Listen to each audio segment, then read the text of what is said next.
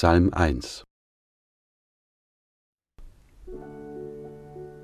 Wohl dem, der nicht wandelt im Rat der Gottlosen, noch tritt auf den Weg der Sünder, noch sitzt, wo die Spötter sitzen, sondern hat Lust am Gesetz des Herrn und sinnt über seinem Gesetz Tag und Nacht.